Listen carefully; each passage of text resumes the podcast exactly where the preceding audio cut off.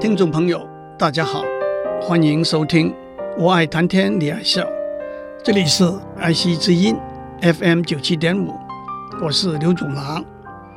清华大学一位应届毕业的同学，一家高科技公司给他开出聘用的条件是月薪四十 K，加上亿万股股票的认股权 option。认股权可以在上班一年之后行使，认股的价格也叫做执行价 （strike price） 是两百元一股。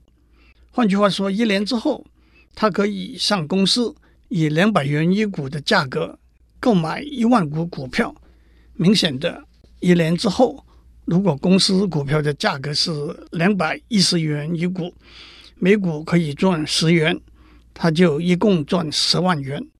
如果公司股票的价格是两百五十元一股，每股可以赚五十元，他就一共可以赚五十万元。反过来，如果公司股票的价格在两百元以下，他只好放弃认股权，也就是一分钱也拿不到。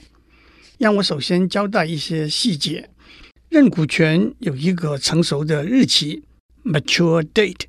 在这个例子里头，上班一年之后，就是这一万股股票认股权的成熟的日期。欧洲认股权规定，在成熟的日期那一天，必须决定是否行使认股权。美国认股权则规定，在成熟的日期之后的一个时段，从几个月到几年，必须决定是否行使认股权。我们的讨论集中在欧洲的认股权。因为站在数学分析的观点，就比较简单很多。这位同学同时也收到另外一家公司的聘用的条件，简单明了，月薪五十 K。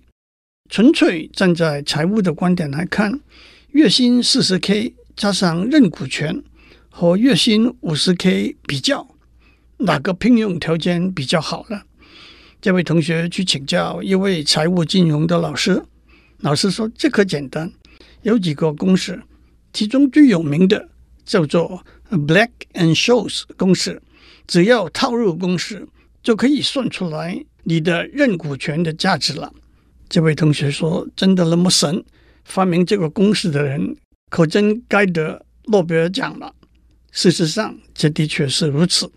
一九七三年，两位经济学家 Fisher Black 和 Myron Scholes 发表了一篇论文，从一个偏微分方程导出一个计算认股权的价值的公式，这就叫做 Black and Scholes 公式。同一年，另外一位经济学家 Robert Merton 把 Black 和 Scholes 的结果发扬光大。一九九七年，Scholes 和 Merton 获得诺贝尔经济学奖，可惜 Black 在一九九五年就去世了。有一只股票，今天的市价是一百元一股。您有一个好朋友要出国去，临走以前交给您一百元，替他买一股这只股票。您看到一个发一笔小财的机会，首先您没有马上去替您的朋友买他要的股票，同时您去找一位证券公司的业务员说：“我要买两股股票的认股权。”执行价是一百元，明天到期。业务员说：“小事一桩，钱就不要算了。等到第二天，假如股价降到一百零一元，您行使认股权之后，把股票卖掉，赚了两元，再用一百零一元替您的朋友买一股股票，净赚了一元。假如股价掉到九十九元。”您把认股权放弃，用九十九元替您的朋友买一股股票，也净赚了一元。当然，这里有两个关键点：第一，您的好朋友交给您一百元，却不坚持马上拿到股票。不过，这不是我们目前讨论的重点。第二，证券公司的业务员免费送给您，明天到期。执行价是一百元的两股股票的认股权，其实这个认股权是有价值的。假如第二天的股价是一百零一元的几率是二分之一，是九十九元的几率也是二分之一。那么认股权的价值应该是一元。假如第二天的股价是一百零一元的几率是三分之二，是九十九元的几率是三分之一，那么认股权的价值应该是一点三三三元。讲到这里。您大概看出端倪，让我用一个稍微比较复杂的例子：有一只股票，目前的市价是每股一百元，请问两年之后到期，执行价是八十五元的一股股票的认股权的价值应该是多少？首先，我们假设两年之后股价是一百二十元的几率是零点一，是一百一十元的几率是零点二。是一百元的几率是零点三，是九十元的几率是零点二，是八十元的几率是零点一，是七十元的几率是零点一。因为执行价是八十五元，所以当股价在八十五元以上，我们才会行使认股权。因此，如果股价涨到一百二十元，我们会赚一百二十减八十五等于三十五元。几率是零点一。如果股价涨到一百一十元，我们会赚一百一十减八十五等于二十五元，几率是零点二。如果股价涨到一百元，我们会赚十五元，几率是零点三。如果股价掉到九十元，我们还是会赚九十减八十五等于五元，几率是零点二。大家都记得。在统计学里头，如果赚三十五元的几率是零点一，赚二十五元的几率是零点二等等，那么我们可以算出可以赚到的钱的期望值 （expected value），就是三十五乘零点一加二十五乘零点二加十五乘零点三加五乘零点二等于十四。期望值的含义。就是如果这个事件重复的发生很多很多次，平均每次赚到的钱就是十四元，因此我们就说认股权的价值是十四元。让我们把上面说的计算认股权的价值的方程式写出来：刮弧一百二十减八十五，刮弧乘零点一，加上刮弧一百一十减八十五，刮弧乘零点二。加上刮弧一百减八十五，刮弧乘零点三，加上刮弧九十减八十五，刮弧乘零点二，也就是大刮弧一二零乘零点一，加上一一零乘零点二，加上一零零乘零点三，加上九十乘零点二，大括弧减八十五乘大括弧零点一加零点二加零点三加零点二。大括弧。假如您听不清楚这些数字，没有关系。这个方程式用文字来表达是说，在认股权成熟那个时间点，我们就知道股价高于执行价的几率是多少。还有，在股价高于执行价的前提下，股价的预期值是多少？在这个例子。股价高于执行价的几率是零点一加零点二加零点三加零点二等于零点八。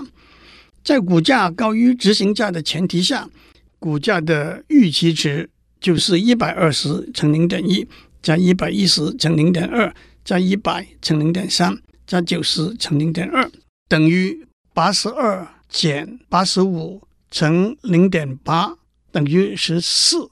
就是认股权的价值。让我们把这个例子的数据做一些微调，来加深我们对这个方程式的了解。假如执行价从八十五元减到八十四元，认股权的价值会增加零点八元；从八十五元加到八十六元，认股价的价值会减少零点八元。假如执行价一口气提高到一百零五元。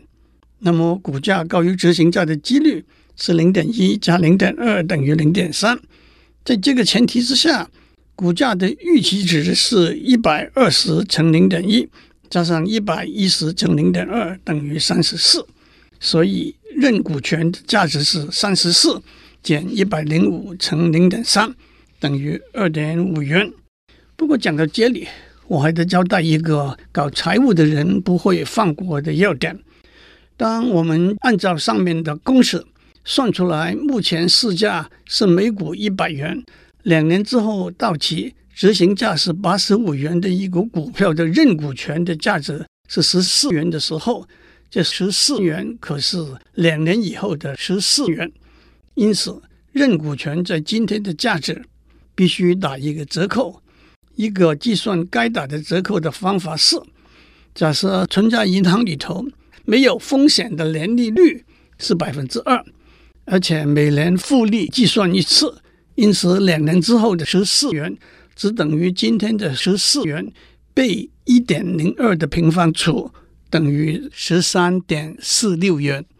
这就是说，这一支股票两年以后到期，执行价是八十五元一股的认股权，在今天市场上的公平价值是十三点四六元。因此，如果股票认股权成熟的时间是 T 年，没有风险的年利率是二。那么一被一加二的 T 次方除，就被称为贴现折扣率 （discount rate）。不过，为了数学上分析的方便，贴现折扣率用一的 minus R T 次方来代替。原因我不在这里解释了。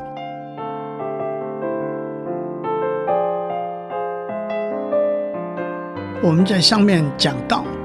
在股票市场上，股票认股权的价值可以按照一个叫做 Black and Scholes 的公式来计算。这公式是在股价高于执行价的前提之下，股价的预期值减去执行价乘上股价高于执行价的几率，就等于认股权的价值。再加上因为这个价值是认股权成熟的时候的价值。因此，还必须乘上一个贴现折扣率。这一来，我们的主要工作就是从股票目前的价格算出在认股权成熟的时候，第一，当时的股价的期待值；第二，股价高于执行价的几率。大家马上会说，那就得看这段时期里头股价波动的情形了。因此。经济学家要找出一个数学的模型来描写股价波动的情形。我先用一个例子说明一个可能的模型。有一只股票，目前价格是一百元。假设这只股票每天涨的几率是二分之一，跌的几率也是二分之一，而且按照台湾证券交易所的规定，股价每天的涨幅。不能超过百分之七，到达百分之七就叫做涨停。每天跌幅不能超过百分之七，到达百分之七就叫做跌停。我们假设这只股票涨就一定是涨停，跌就一定是跌停。因此，这只股票一连三天涨停的几率是百分之一。三天之后的股价是一百乘一点零七的三次方。等于一百二十二点五元，涨停两天，跌停一天，先后次序不居的几率是八分之三。三天之后的股价是一百乘一点零七的平方乘零点九三，等于一百零六点五元。涨停一天，跌停两天，先后次序不居的几率是八分之三。三天之后的股价是一百乘一点零七。乘零点九三的平方等于九十二点五元，一连三天跌停的几率是八分之一。三天之后的股价是一百乘零点九三的三次方等于八十点五元。假如大老板很照顾您，所认股权的执行价是二十元，那么股价高于执行价的几率是一，股价的预期值是八分之一乘一百二十二点五。加八分之三乘一百零六点五，加八分之三乘九十二点五，加八分之一乘八十点五，等于一百元。一百减二十等于八十，大老板就平白送了您八十元。但是如果大老板把执行价改成九十元，那么股价高于执行价的几率只是八分之七，因此股价的预期值算出来是八十九点九五元。八十九点九五减九十乘八分之七等于十一点二，这就是一股认股权的价值了。这个例子的计算方法可以推广来建立一个计算认股权的价格的模型。叫做 BOPM（Binomial Options Pricing Model），这我就不多讲了。我要讲的是导出 Black and Scholes 的公式所用的股价波动的模型。股价的波动有几个重要的因素和相关的参数。第一个因素是假设股价往上升和往下降的几率是一样的。说得清楚一点。股价往上升一元和往下降一元的几率是一样的，往上升两元和往下降两元的几率是一样的，往上升三元和往下降三元的几率是一样的，而且往上升一元的几率比往上升两元的几率要大，往上升两元的几率比往上升三元的几率要大，大多少呢？这就是所谓股价的波动率。我们用 sigma 来代表，波动率小，股价升降两元的几率远比升降一元的几率小，升降三元的几率那就更小了。波动率大，股价升降两元的几率相当接近升降一元的几率，升降三元的几率也相当接近。这些几率的相对大小都可以用数学公式精准地表示出来，我就不在这里多讲了。但是，光是按照这个因素来描述股价的波动是不尽和现实相符的，因为按照这个因素，股价只会在原来的股价对称的向下波动而已，平均来说不会跳开原来的股价。因此，我们加上第二个因素，也就是股价会随着时间直线上升，这就叫做漂移 （drift）。换句话说，随着大环境经济的发展，股价会随着时间逐渐上升。以美国道琼工业指数为例，从一九八零年不到一千，到一九九零年的三千左右，到两千年的一万左右，到二零零八年的一万四左右，到二零一四年的一万六左右。当然。直线上升不但只是一个非常粗糙的估计，经济危机的出现更会引起股市的崩盘，股价大跌。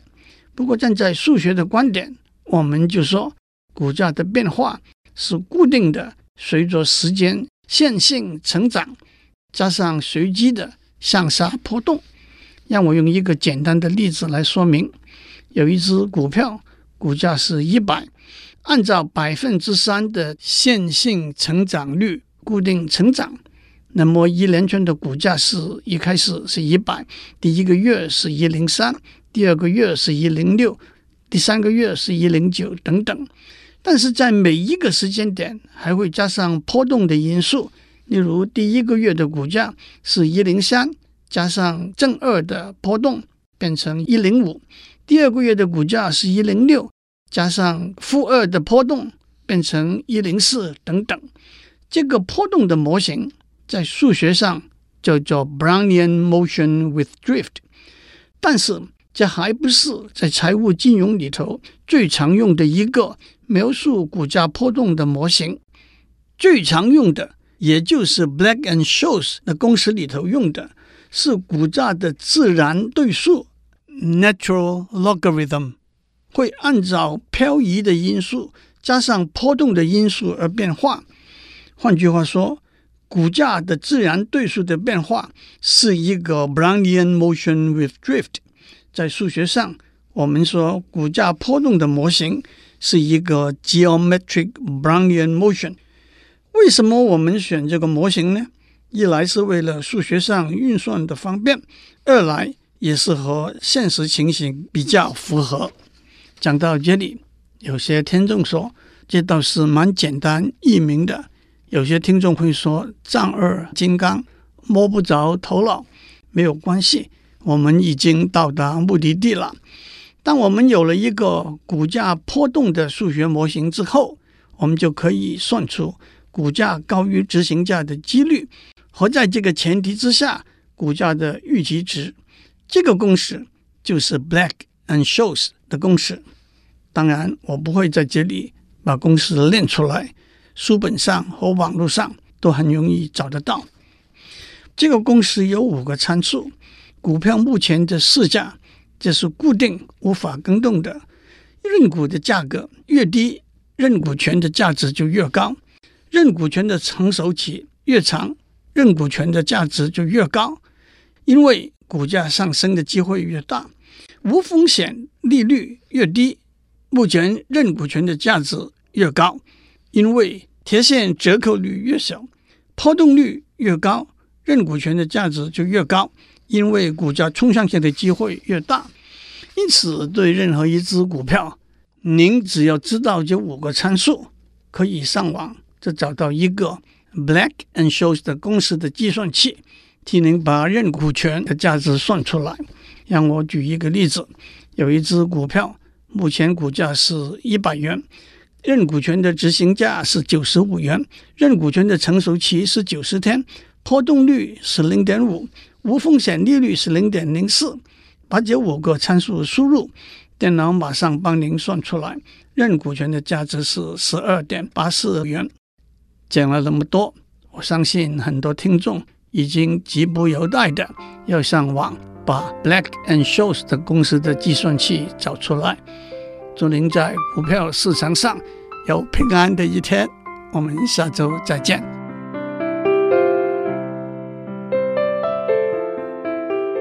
以上内容由台达电子文教基金会赞助播出。